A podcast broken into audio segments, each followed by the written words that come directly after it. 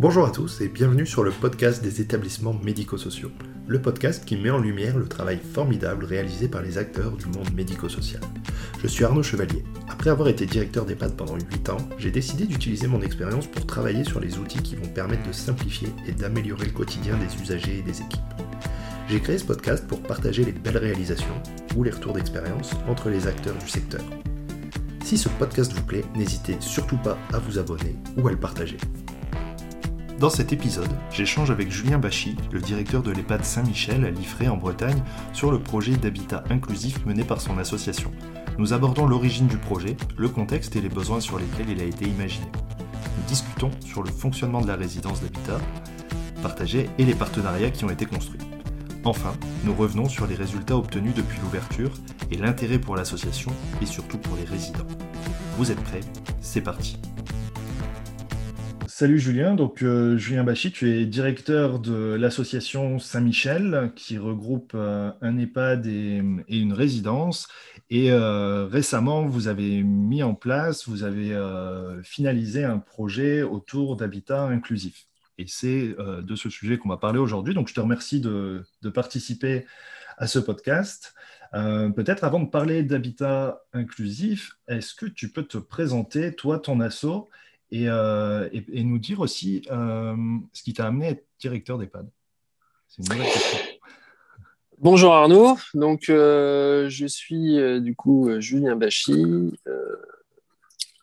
j'ai 41 ans, je suis le directeur de l'association d'action sociale Saint-Michel. Donc mon parcours en quelques mots, je me dessinais pas du tout hein, être directeur de structure médico-sociale à l'origine puisque j'ai fait un, euh, j'ai suivi des, études de STAPS, sciences et techniques d'activité physique et sportive, euh, pour être prof de PS. Euh, mais visiblement, ce n'était pas forcément une voie qui me convenait et je me suis, je me suis réorienté par la suite vers la direction de structure médico-sociale en suivant avec le diplôme du CAFDES, certificat d'aptitude et fonctions de directeur d'établissement social et médico-social, sur la période 2009 à 2012 je me dessinais pas forcément à l'accompagnement des personnes âgées euh, au départ, mais en fait, euh, durant ma formation CAFDES, j'ai eu l'état de santé de mes euh, grands-parents qui s'est fortement dégradé. ils étaient à quelques centaines de kilomètres de, de chez moi et étant en études le jour et travaillant, travaillant la nuit pour subvenir à mes besoins, bah, j'ai eu très peu de temps pour être auprès d'eux. Lors de leur leurs derniers jours. Et euh, leur, euh, leur, disparition m'a beaucoup affecté. Et c'est pour ça que je me suis beaucoup intéressé aux, personnes âgées. Et donc, euh, durant mon cursus CAPDES, j'ai effectué un, stage. au départ, ça devait être un, premier stage d'observation au sein de la, la, maison, la maison Saint-Cyr, qui est un EHPAD dans le centre de Rennes qui accueille un peu plus de 150 résidents sur plusieurs types de, de, plusieurs types d'accompagnement, hein, permanent, temporaire, euh, accueil de jour, euh, PASA, etc. Et ce, stage d'observation est devenu le stage support de ma formation. Je suis resté euh, durant une année et demie directeur stagiaire de cette, de cette maison auprès de la directrice à l'époque, Madame Irène Sipos, qui était une personne qui était assez, assez innovante dans, dans, son, dans son exercice de directrice. Et donc, je suis sorti de, de cette formation CAFDES en novembre 2012 et j'ai tout de suite eu mon premier poste au sein de l'EHPAD résidence Val-de-Bru à Rouget, une petite bourgade à côté de Châteaubriand en Loire-Atlantique. Un établissement associatif accueillant, euh, un mono-établissement euh, accueillant 66 résidents euh, première belle première expérience extrêmement intéressante parce que j'ai pris euh, ce poste-là dans, dans, d'excellentes conditions. Et euh, un an et demi plus tard, j'ai eu l'opportunité de, revenir sur la région rennaise et j'ai du coup pris le poste de directeur de l'association d'action sociale Saint-Michel à Liffré, qui à l'époque était une association mono-établissement qui gérait essentiellement l'EHPAD Saint-Michel, EHPAD Maison Saint-Michel dans le centre de Liffré, qui accueille 110 euh, résidents, donc 3 places en hébergement temporaire, 107 en hébergement permanent. Et parmi ces 110 places, nous avons une unité euh, protégée de 21 places. Voilà. Et euh, donc ça, c'était en 2014. Voilà pour ma présentation. Ouais, bah, intéressant euh, ton parcours. Ça, ça, ça m'évoque euh, des choses, euh, finalement, des, points qu'on peut avoir en commun. Et c'est un sujet, tu vois, qu'on peut avoir parfois avec, avec des collègues, c'est de se dire qu'en fait, on n'arrive jamais vraiment en EHPAD par hasard. Et, euh, et, moi, c'est pareil. Moi, j'avais 20 ans et j'avais mon grand-père en EHPAD et j'ai découvert comme ça, en fait, en, en y passant euh, bah, parfois un peu de temps. Et après, bah, par rapport à un parcours euh, étudiant, de me dire, bah, tiens, en fait, l'opportunité d'aller vers un master management et établissement de santé, de dire, bah, en fait, ouais, l'EHPAD, ça me parle, j'aimerais bien. Et puis, et puis, ça se fait comme ça. Et puis, voilà, c'est exactement ça. C'est vrai que c'est un petit peu le, le le point commun de l'ensemble des intervenants euh, dans, notre structure, c'est que voilà, on, aime la personne, la personne âgée en l'occurrence, et, euh, et c'est ce qui motive aussi du coup mon exercice professionnel, c'est pouvoir euh, œuvrer en permanence pour leur proposer des, leur faciliter la vie et les accompagner du mieux possible pour pour leurs vieux jours. Voilà. Ouais, c'est ça, basé sur une expérience. Et puis, comme beaucoup de directeurs aussi, ton premier poste c'était une forme euh, d'exil, c'est ça? Un petit peu, oui. Changer de, de, région et tout, mais en même temps. Oui, c'était pas si loin hein, quand même. Hein. Ça va? Ouais. Bon, ça marche. Et du coup, donc la sauce Saint-Michel, donc tu arrives, tu as un EHPAD, et euh, donc la résidence Le Grand Chêne, euh, c'est c'est à partir de 2014, c'est ton initiative de, de, de développer quelque chose d'autre. Alors très clairement, c'est un, c'est pas mon initiative, c'est une initiative, on va dire, on est un, binôme qui on a véritablement un binôme qui a porté ce, sujet-là, et ce binôme, c'est le, binôme président-directeur. c'est vrai que dès mon arrivée euh, à Saint-Michel, il y avait une opportunité foncière euh, juste à côté de l'EHPAD, et euh, le président, Monsieur Jean-Claude Illion, qui est toujours président d'ailleurs, euh, d'emblée indiqué voilà, Monsieur Bachi, qu'est-ce qu'on fait sur. Euh, il, faut qu'on, il, faut, il faut impérativement qu'on saisisse cette opportunité-là, qu'on fasse acquisition foncière de, cette parcelle de 2500 mètres carrés qui était complètement attenante à, à l'EHPAD, et puis en plein centre-ville. Qu'est-ce que, qu'est-ce que vous y feriez dans cette, dans cette, dans cette, sur cette parcelle? Si, on, si tant est que nous, nous, puissions en faire l'acquisition. Et donc, on est parti de plusieurs constats. Euh, il y a plusieurs constats. Euh, alors déjà, il y avait un contexte, je prends parce que j'ai mes petites notes hein, aussi, j'avais déjà fait une présentation sur le sujet. Il y avait un contexte politique euh, à l'époque 2014-2015 qui était assez favorable sur le développement de ce type de, sujet, et notamment avec la, loi d'orientation et de programmation de l'adaptation de la société au vieillissement. Et notamment sur les trois premiers volets. Donc, il y a le volet 1 sur l'anticipation et la prévention. Donc, euh, dont développer une offre coordonnée, mieux repérer pour mieux prévenir et compenser la perte d'autonomie. Donc ça, il fallait, il fallait s'en inspirer à, tout prix. Et puis, on, en ressentait le besoin de toute façon euh, à l'IFRE et, dans le secteur. Il y avait le, le, volet 2 euh, de cette euh, loi, de ce projet, de loi à l'époque, c'était euh, l'adaptation de la société au vieillissement, et dont notamment euh, développer la cohabitation intergénérationnelle, adapter les logements. Il y aussi euh, développer l'accueil familial, réhabiliter les logements foyers, enfin voilà, tout un, pan sur le sur, sur, sur l'habitat et, son adaptation. Et puis un volet 3 qui était l'accompagnement de la perte d'autonomie et donc multiplier, diversifier, solvabiliser les solutions de répit, euh, professionnaliser et dynamiser l'offre d'accueil temporaire. Donc tout ce contexte politique-là, on s'en est, est, inspiré pour pouvoir penser une, une solution euh, un projet euh, qui, qui, entre un petit peu dans la case, euh, dans la case politique du, du, moment. Il y avait notre schéma gérontologique aussi en, en 2015 en, en Ille-et-Vilaine, dans le 35, hein, en Bretagne, qui, qui, avait pour objectif aussi de permettre de vieillir le mieux possible dans l'endroit de leur choix, quel que soit le revenu des personnes âgées.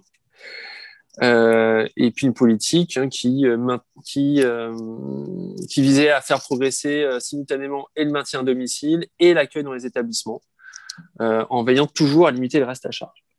Ouais, l'idée c'était avec l'ASV, donc c'est la loi ASV, c'est maintien à domicile, mais c'est aussi comment faire de l'EHPAD sans l'EHPAD. C'est un peu ça l'idée. un petit peu. C'est vrai que moi je prends plutôt je prends pas, je prends pas l'idée de faire des pattes sans les pattes. C'était, voilà, c'est ça. C'est plutôt euh, l'objectif, c'est éviter la rupture de parcours. hein, la rupture de parcours, et avoir véritablement une, un intermédiaire ou une solution autre que l'EHPAD. Et, donc ce constat-là, du coup, on l'a fait sur le terrain également. Sur le terrain, au niveau de, la, maison, de la maison de retraite, euh, on avait, euh, j'ai fait le point sur les inscriptions en 2014. À l'époque, on avait eu 108 inscriptions. Euh, je ne sais plus si c'est sur l'année complète ou sur quelques mois, mais sur ces 108 inscriptions, on avait 48 personnes qui étaient susceptibles de, pouvoir profiter d'une solution autre que l'EHPAD. on avait 19 personnes qui étaient GIR4, classées en GIR4, 15 personnes classées en GIR5 et 14 personnes classées en GIR6. Donc ça, c'était un, constat que les personnes s'inscrivaient. Ce n'était pas forcément plus que des, inscriptions de prévention. C'était des personnes qui n'avaient pas d'autre choix, euh, qui ne pouvaient plus rester à domicile. Mais pour autant, la seule solution qui se présentait à eux, c'était l'entrée en EHPAD. Et euh, au sein même de, l'établissement, euh, ces personnes-là, souvent aussi, faisaient face à la grande dépendance et avaient plutôt des difficultés à trouver, leur marque au sein de la maison. Donc, certains, alors pour ceux pour qui le, le, le, choix, le choix était euh, délibéré d'entrer en EHPAD, bon, bah, voilà, ils avaient plus ou moins, plus ou moins du mal à se à s'y, adapter. Et puis on avait également ceux qui avaient eu l'accident au domicile, euh, hmm. hospitalisation, retour à domicile, euh, pas forcément de, de, de de, de, solutions intermédiaires d'anticiper. Puis l'entrée en EHPAD se fait par un choix, certes, Par défaut. je ne vais pas dire éclairé, mais on va dire consenti. Et donc là, euh, voilà, c'est vrai que bah, le, la rupture de parcours était assez majeure. Et puis, le, le séjour de la personne euh, était plutôt difficile pour elle-même et puis par répercussion pour la famille et pour, et pour les professionnels aussi. Donc ça, c'est vraiment des, des constats qu'on a fait au sein de, de, la maison. Et puis, ce qu'on a, ce qu'on a, ce qu'on a également vu, c'est qu'on avait des des, situations familiales complexes. On avait des, pas mal de résidents qui avaient leur conjoint qui était toujours à l'extérieur. Toujours à mhm. l'extérieur euh, et qui venaient un petit peu tous les jours, normal, mais du coup euh, perdaient toute. Euh, mettaient en parenthèse toute leur vie sociale. C'est-à-dire que leur vie se résumait à mettre en place le dispositif pour pouvoir être véhiculé à l'EHPAD tous les jours par un tiers pour pouvoir passer quelques heures avec son conjoint, puis rentrer à la maison et, et du coup se couper de toute, euh, de toute vie sociale, euh, voir les amis, etc. Parce que ben, tout, tout leur temps était consacré à, rendre visite à l'EHPAD chaque jour. Parce que bien souvent, en plus, euh, les, les, logements étaient isolés, isolés et géographiquement, parce que nous, l'IFRE, c'est une commune qui est plutôt, voilà, je vais pas dire rurale, on va dire urbaine, euh, il y, a quand même, y a quand même un petit peu de campagne. Et puis aussi, du coup, des logements qui sont euh, isolés socialement. Socialement, parce qu'en pleine campagne, effectivement, on n'a pas forcément beaucoup de voisinage, mais même des, des, des, personnes euh, qui habitent dans un collectif en ville avaient des, ont des voisins, même si c'est le palier de porte à côté. ils ne se connaissent pas. Ils ne se connaissent pas ce sont des familles qui sont actives, la journée ils travaillent, le soir elles sont fatiguées, donc la personne âgée qui est juste à côté, bah, ils n'ont pas le hmm. temps de, de, s'y intéresser. Et donc du coup l'isolement social il est majeur.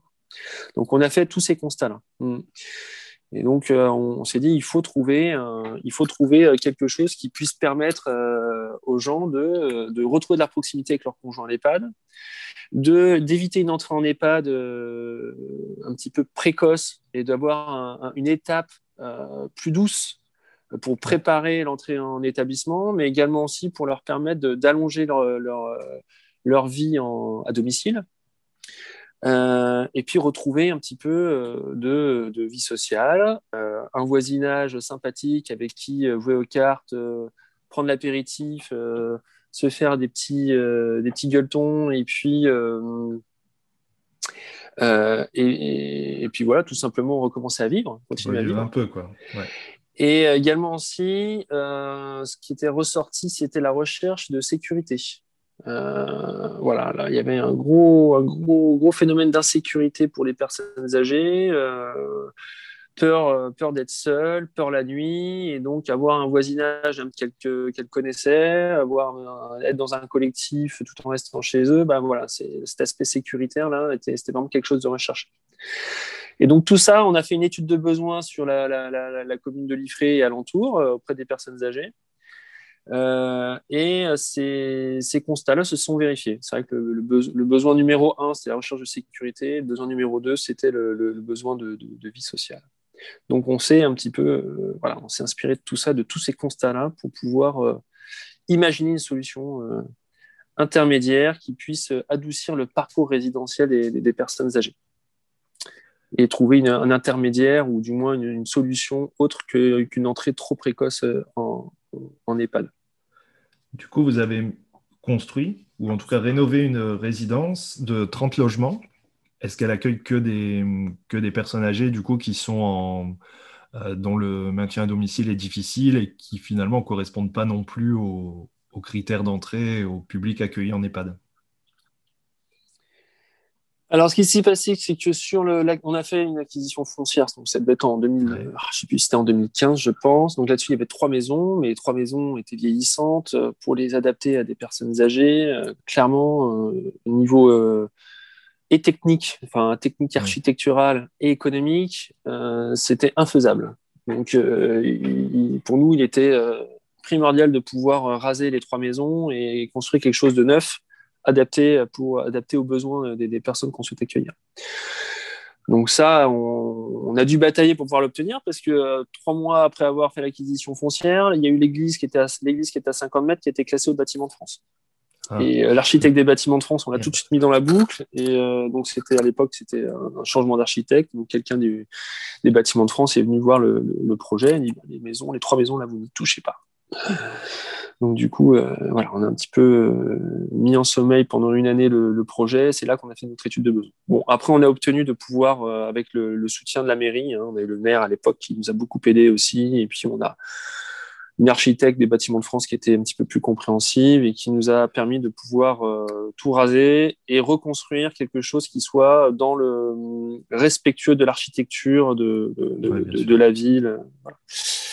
Euh, et, donc après, la question s'est posée de la, de la formule. Donc la formule, ce qu'on souhaitait, c'était vraiment véritablement proposer des logements euh, locatifs. On souhaitait que les personnes soient chez elles. Euh, d'où le, le, principe de leur proposer des logements, des logements locatifs, une location normale. après, c'est venu, venu se poser la, la, question de, de la jauge. Combien de combien d'appartements? Alors c'est vrai que le principe euh, de base, c'était peut-être d'avoir 5, 6, 8 logements, c'est ce qui se faisait un petit peu à droite à gauche pour avoir quelque chose d'un petit peu plus euh, cocooning, etc. Sauf que nous, économiquement parlant, c'était pas du tout viable. Euh, et puis, on s'est dit pourquoi se, restreindre à 8 logements alors qu'on pourrait en faire plus, sachant qu'on est en plein centre, centre, centre-ville. Et on a, voilà, avec cet aspect et le projet d'accompagnement et aussi l'aspect économique qui pour nous était majeur, euh, on, a, on, a fixé la jauge à 30. Et puis euh, la seconde question, c'était quel type de logement? Type 1, type 2, type 3. Hmm. Donc notre étude de besoin euh, nous a permis de, de, voir que les types 1 étaient quelque chose qui n'était surtout pas recherché par les personnes âgées. Euh, le type 1, c'est trop petit, c'est voilà, pas possibilité de recevoir, etc. C'est vraiment pas quelque chose qui était. Donc ça, on l'a tout de suite éliminé. Et après, du coup, on a valorisé plutôt les, les types 2. Les types 2, euh, parce que c'est vrai qu'en principe, c'est plutôt des personnes seules qui entrent. Euh, elles ont besoin de leur chambre à part, euh, besoin de recevoir malgré tout, etc. Donc, donc les types 2, on a 24 types 2 et on a opté aussi pour des types 3. On s'est dit que des personnes pouvaient peut-être entrer en couple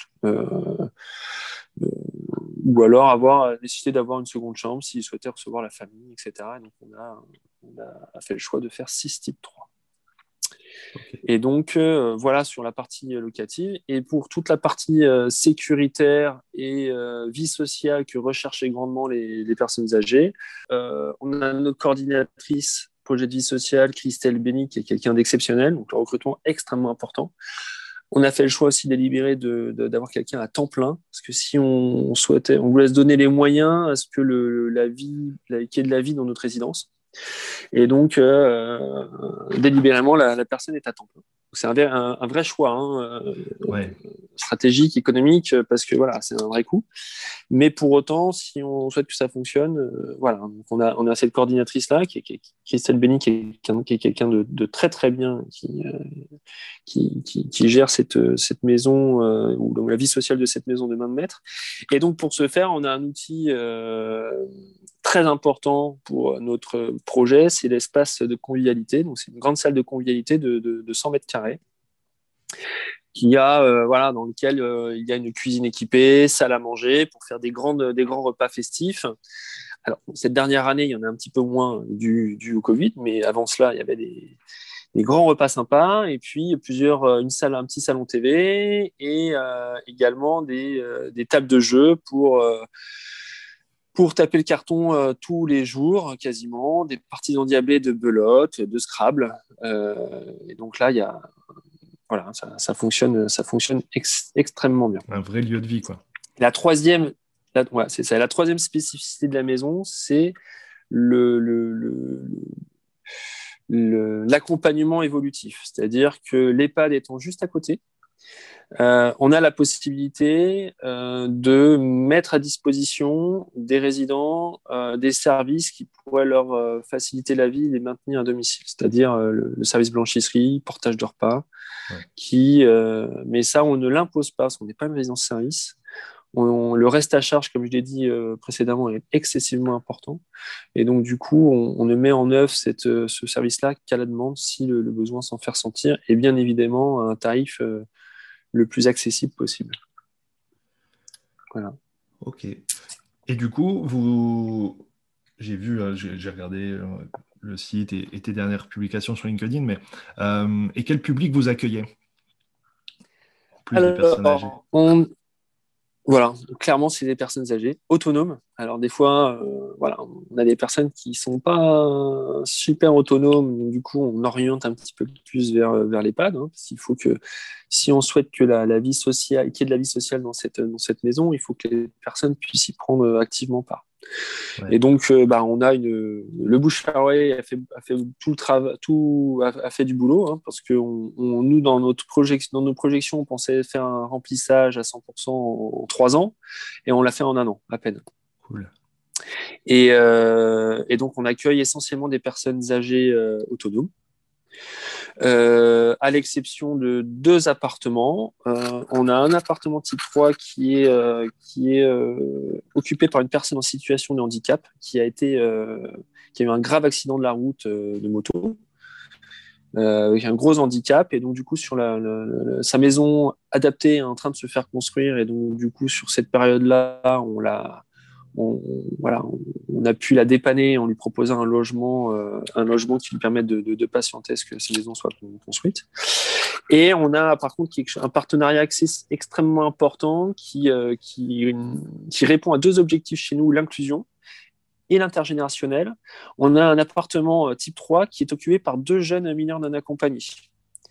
C'est-à-dire qu'on a, euh, a un partenaire qui s'appelle l'association AROC euh, qui a ouvert un, accueil pour des mineurs non accompagnés à Liffré, euh, pas loin de l'EHPAD et la résidence du Grand Chêne. ils accueillent, je crois, 24 jeunes, 24 jeunes avec plusieurs degrés d'autonomie et d'intégration dans, la cité. Et donc, pour deux d'entre eux qui sont les plus intégrés, qui sont en phase d'apprentissage et de, en phase d'inclusion dans, dans, la société française, ils ont, euh, ils ont un appartement type 3 où ils vivent en totale autonomie. Mais euh, voilà, l'objectif, c'est qu'ils puissent. Euh, donc, du coup, là, on, reprend notre objectif d'inclusion. Et l'objectif, c'est qu'ils puissent aussi prendre part à la, vie dans, dans, dans, la résidence du Grand Chêne, l'habitat inclusif, en, euh, voilà, en contribuant aux animations, en, partageant aussi des aspects culturels de leur pays d'origine, via, la, via la gastronomie notamment, etc. Et donc, ces deux jeunes-là ont intégré la maison en novembre dernier.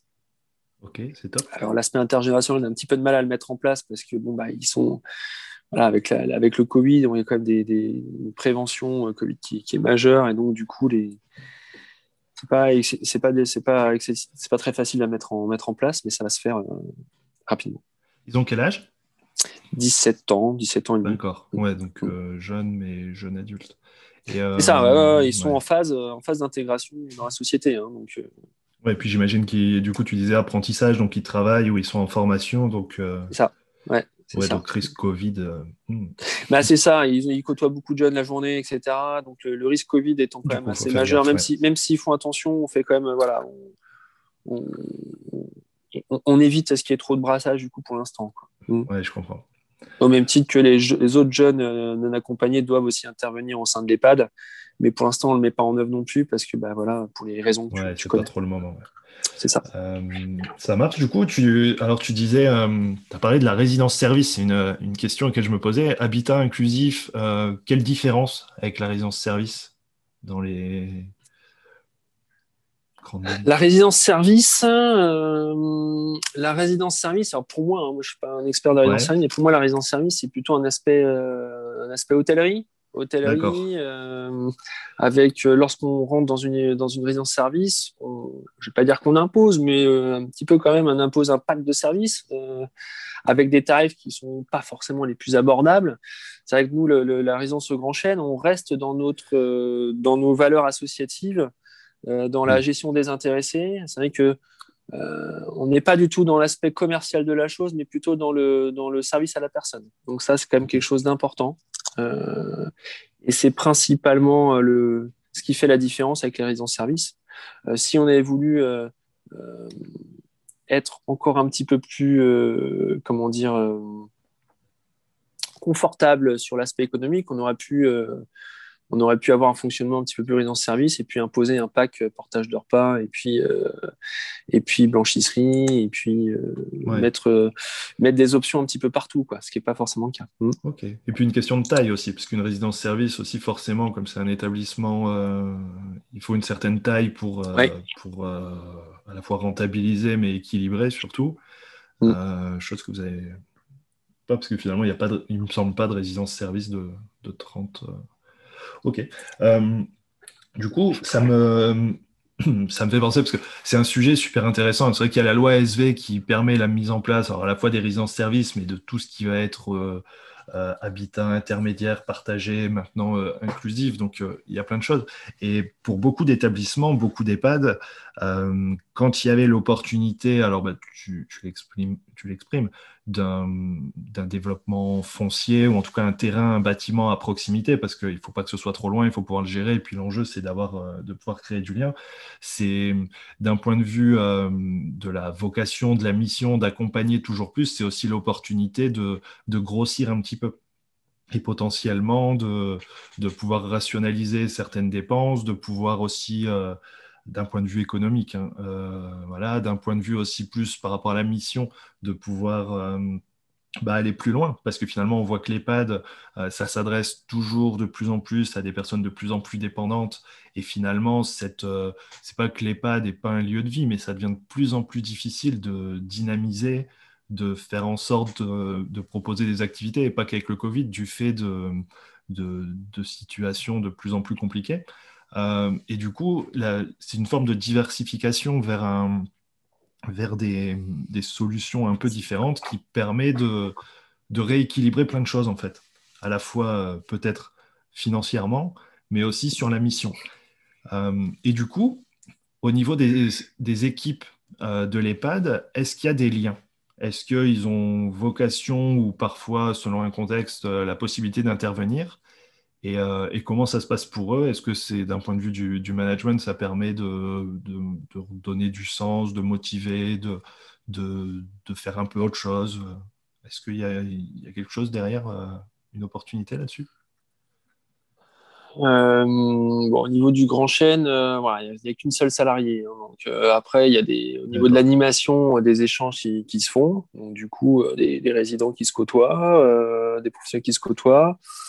Très concrètement, on a, on a une salariée qui en bénéficie euh, au sein de l'EHPAD euh, parce que dès que la, coordinatrice part en congé, bah, elle est remplacée. La première fois, on a fait un appel à candidature et du coup, on a des salariés de la maison de l'EHPAD qui ont postulé.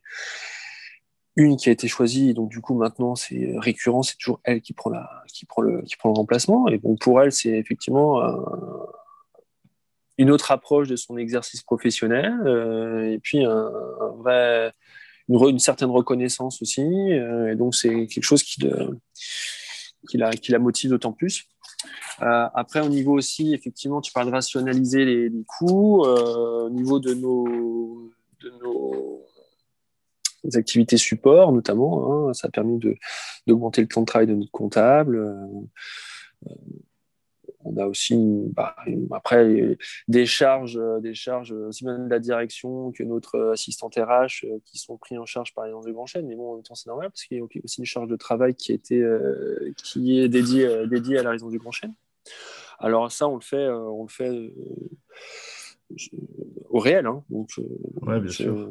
non, mais oui, parce que ça correspond à, un accroissement d'activité d'une certaine manière de, je sais pas, 25%, et du coup, euh, ou un peu plus, et derrière, euh, derrière, oui, il y a du travail, et ça permet de, rationaliser, et ce qui est intéressant pour tout le monde, finalement, ce qui permet de, de faire vivre une, une entité de, de 30 logements euh, d'une manière plutôt autonome, mais à, un coût euh, le plus abordable possible. C'est ça. Mais après, au-delà de ça, euh, tu, tu, tu, voilà, on a, on a un modèle, on a un modèle EHPAD qui, qui, doit, qui doit, à mon sens, évoluer. Et donc sur voilà, c'est pour ça que du coup, le, Grand Chêne euh, est, pour nous une, manière de pouvoir euh, retravailler le parcours, euh, parcours de la personne. Alors, on, fera, on a aussi des projets qui, vont dans le sens du parcours au sein de l'EHPAD. Donc là, c'est, peut-être pas le sujet du jour, donc je vais peut-être pas m'attarder là-dessus. Mais on, en parle de plus en plus souvent, voilà, de décloisonner le service du domicile avec les EHPAD. J'ai mon copain Rémi Loquet à, Rennes qui, qui, a, qui est l'initiative d'un d'un projet qui n'est pas d'or les murs et qui est super intéressant. Et, voilà. on a, fait un épisode ensemble. Et c'est vraiment génial ce qu'il a fait. C'est top, c'est top. Il a, voilà, il a, la chance de pouvoir le développer. Et vraiment, euh, voilà, c'est vraiment chouette pour, pour lui euh, que, que, son projet puisse, euh, puisse être expérimenté. Après, il y a d'autres alternatives comme la nôtre où euh, on, crée, euh, on crée en fin de compte le domicile euh, des personnes dans, dans, dans, un certain contexte, avec un, un, contexte un petit peu plus intégré à la cité. avec une proximité d'une institution qui peut venir en, aide, et puis avec des acteurs du domicile. C'est vrai que je ne l'ai pas dit, mais hmm. au sein de, au sein de, de résidence du Grand Chêne, ce sont les services d'aide à domicile et de soins à domicile qui interviennent. C'est pas la, c'est pas la maison de retraite qui intervient.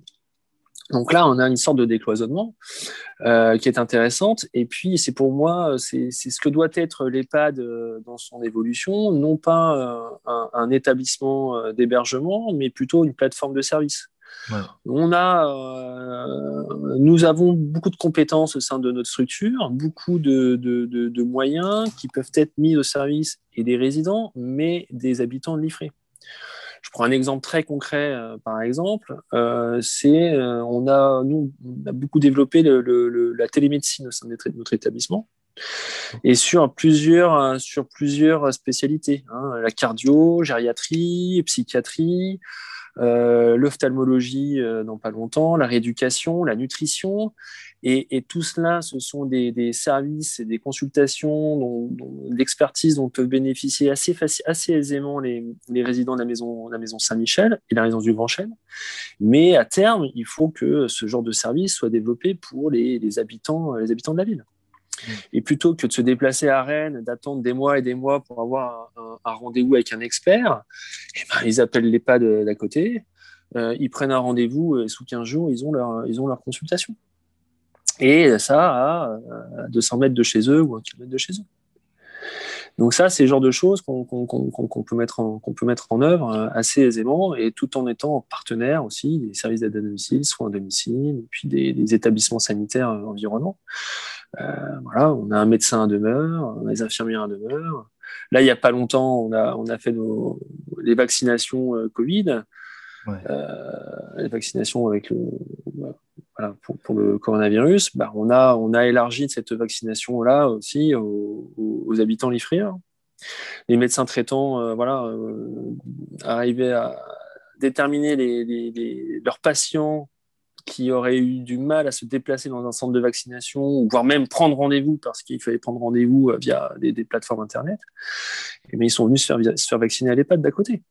Ouais, c'est top. Cette notion de plateforme avec la proximité et la compétence sur place. Quoi. Voilà. Et là, actuellement, par exemple, il y a un centre de vaccination qui s'est mis en place à l'IFRE. Ben, c'est nous qui stockons les, les, doses de vaccination parce que c'est nous qui avons un, on a un groupe électrogène, on a une continuité électrique. C'est nous qui faisons les, les, contrats des personnes qui viennent, euh, qui viennent, qui viennent euh, procéder aux, vaccinations. C'est voilà. On, est une plateforme euh, de service aussi bien sur la partie médicale qu'administrative. Euh, L'EHPAD peut vraiment prendre une place, à mon avis, plus prépondérante au service de la population.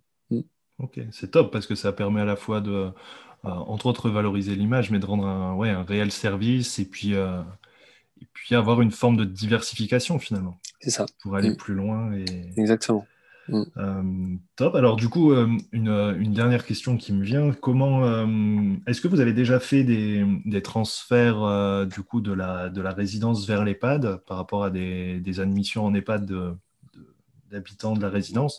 Et comment ça se passe? Est-ce que c'est plus simple? Est-ce qu'ils euh, connaissent déjà? Comment ils sont accueillis? Les familles, la relation avec les familles, comment ça se passe? Ah, C'est une excellente question. C'est vrai que c'est aussi un des, pans euh, très importants du projet euh, Résidence Grand Chêne. et cette, notamment cette spécificité avec la proximité de l'EHPAD, c'est que cette facilité de parcours, elle, se, vérifie hein, depuis l'ouverture. Euh, je vais prendre des exemples concrets. Au sein de la résidence du Grand Chêne, une résidente, euh, enfin des résidents, parce que ça s'est vu à plusieurs reprises déjà, hospitalisés, problème de santé, euh, retour d'hospitalisation, passage par la case hébergement temporaire à l'EHPAD pour se refaire une petite santé. Et puis, à l'issue de ce séjour en temporaire, bah, regagne ses, ses, appartements à la résidence du Grand Chêne. Ah, ça, c'est génial. Parce que c'est euh, vraiment le, le, principe de se dire que l'EHPAD, du coup, c'est pas la, la, fin du parcours. Quoi. Exactement. Ça peut redevenir euh, qu'une étape. Et encore moins la, la, la, fin du parcours, puisque depuis l'ouverture du Grand Chêne, on a quand même, alors je ne sais plus si c'est quatre ou cinq résidents de l'EHPAD qui, sont, euh, qui nous ont quittés pour intégrer les résidence du Grand Chêne. Alors ça, c'est encore plus formidable, ça. Ça, c'est un, un, rêve que j'avais, ça. De, chez nous, dans notre établissement, on ne fait pas... Voilà, on, en sort, mais pour diverses raisons. Et eh oui. Pas qu'une seule. Euh, autre cas de figure aussi euh, qui s'est vérifié, c'est que nous avons euh, quatre résidents du Grand Chêne qui ont leur conjoint dans l'EHPAD. D'accord. Dont deux qui ont leur conjoint dans l'unité Alzheimer. Ouais. Et donc, et pour autant, ils continuent à avoir une vie sociale, à jouer aux cartes et à être proches de leur, de leur conjoint.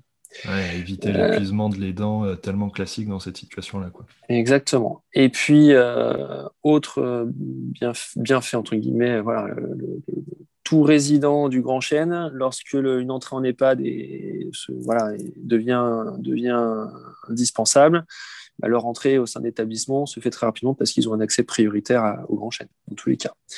Et, là, et, l'entrée, l'entrée en EHPAD se fait d'autant plus en douceur qu'ils connaissent déjà euh, ces acteurs, qu'ils connaissent déjà mmh. les lieux. Euh, et donc, du coup, ça se fait. Euh, il y a moins de rupture dans le parcours, ça se fait plus en douceur. Mmh. Donc, pas mal d'interactions, d'interactions EHPAD habitat inclusif pour le, au service du, parcours résidentiel euh, et du parcours de santé hein, du, du, de la personne âgée. Mm. Non, c'est top. Et donc, du coup, je parlais derrière de la télémédecine. On a des résidents du Grand Chêne qui ont un suivi euh, via télémédecine. Top. Eh ben, écoute, merci beaucoup pour, euh, pour toutes ces infos sur, sur votre projet en fait d'habitat inclusif. On est peut-être pas, on a peut-être oublié de, un point qui est, qui est important, c'est que c'est passé habitat inclusif officiellement il y a peu, parce que du coup, ça nécessite aussi de répondre à pas mal de critères. C'est ça, la C'est ça, ouais. C'est vrai que c'est un, point important à, signaler, c'est que euh, jusqu'à présent, en fait, nous, notre projet, euh, voilà, c'était pas une résidence autonomie parce qu'on n'avait pas une tarification euh, départementale, etc. Donc on n'avait pas ce, cette terminologie-là. après, voilà, nous étions en habitat intermédiaire de, l'habitat accompagné, du logement adapté, euh, de la colocation senior. Donc, on n'avait pas forcément d'identité euh, officielle. et en fait, ce qui s'est passé, c'est que hum, en septembre dernier, il y a eu un appel à candidature, un appel à projet de, porté conjointement par le département d'Ille-et-Vilaine l'Agence régionale de santé de Bretagne et de la conférence des financeurs. Euh, voilà, un sujet assez conséquent, enfin voilà, une réponse assez conséquente à, mettre en œuvre. Cependant, euh, notre, notre résidence du Grand Chêne euh, entrait dans, si ce n'est toutes les cases, dans pas mal de cases du, cahier des charges. Donc du coup, nous y avons répondu et on, voilà, on est très fiers et très contents d'avoir été, d'avoir été euh, sélectionné. Et donc du coup euh, par ce biais avoir eu un petit un accompagnement de la part de, ces entités hein, de, et puis euh, rentrer un petit peu dans cette voilà avoir la, terminologie ou du moins l'appellation habitat inclusif. Et donc du coup maintenant on est content parce qu'on a une, on a une, une, identité une reconnaissance. Ce qui n'était pas forcément le cas jusqu'à présent parce que pour ce projet qui, qui a vu le jour euh, tout fin 2019, euh, je peux t'avouer que le binôme président-directeur, donc M. Lyon et moi-même, euh, on a essuyé beaucoup, beaucoup de, travaux, de freins, et on ne nous a pas forcément facilité la tâche durant notre, le développement de notre projet. Et c'est vrai qu'aujourd'hui, on, voilà, on en est sorti, fatigué, mais mmh. satisfait parce que c'est sorti de terre, encore plus satisfait parce que pour nous, la plus grande victoire, c'est de voir les sourires sur le visage des, résidents du Grand Chêne. On voit, ils, ont, ils sont heureux dans cette résidence. Ils ont gagné encore quelques années, euh, quelques années de vie supplémentaires euh, par rapport à ce qu'ils avaient avant d'entrer. Et ça, c'est pour nous la plus grande des, satisfactions. Après, euh, voilà, avoir cette reconnaissance de la part de l'ARS et du département et de la confiance des financeurs en tant qu'habitat inclusif, bah, c'est quelque chose pour nous qui, était, important. Et donc voilà, depuis depuis décembre dernier, non, depuis janvier, on a eu cette, euh, cette réponse favorable de notre, notre candidature au projet d'habitat inclusif. Et nous sommes depuis, depuis, depuis l'heure euh, habitat inclusif. Ok, et du coup, habitat inclusif, qu'est-ce que quelle valorisation est-ce que ça apporte? Quel financement ça Qu'est-ce que ça change? Ah, disons que euh, on a un accompagnement financier qui va nous permettre d'avoir une véritable bouffée d'oxygène dans notre équilibre économique. D'accord. Hein, qui était plutôt euh, afflux tendu. Là, vous afflux, afflux tendu, c'est un fait. Et puis le département aussi euh, nous, demande d'expérimenter la, mutualisation de l'APA des personnes âgées. Sachant qu'on a 30 personnes âgées dans, le, dans, dans la résidence du Grand Chêne, euh, l'objectif, c'est euh, d'expérimenter cette mutualisation de l'APA pour un accompagnement, euh, un accompagnement à domicile de toutes ces personnes-là. Donc ça, on est en train de, on commence à le travailler, on, se met en lien avec les services d'aide à domicile pour pouvoir mettre en œuvre cette, cet accompagnement mutualisé.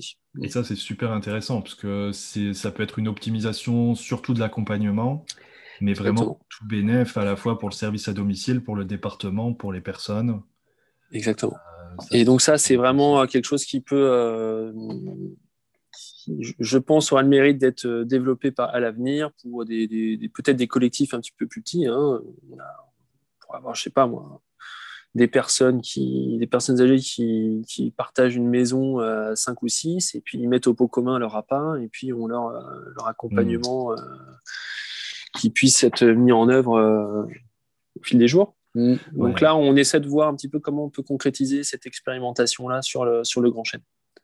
Non, ça c'est passionnant. J'ai un, épisode là-dessus, c'est les, petits frères des pauvres, la maison du Til, euh, qui ont expérimenté ça. C'est en ex-Picardie, si je ne dis pas de bêtises, côté de Beauvais, il me semble.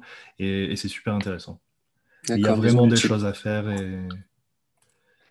Ok. et eh ben, écoute, euh, Julien, merci pour, euh, pour toutes ces infos. Je te souhaite euh, bah, déjà beaucoup de courage pour sortir de, de la crise sanitaire.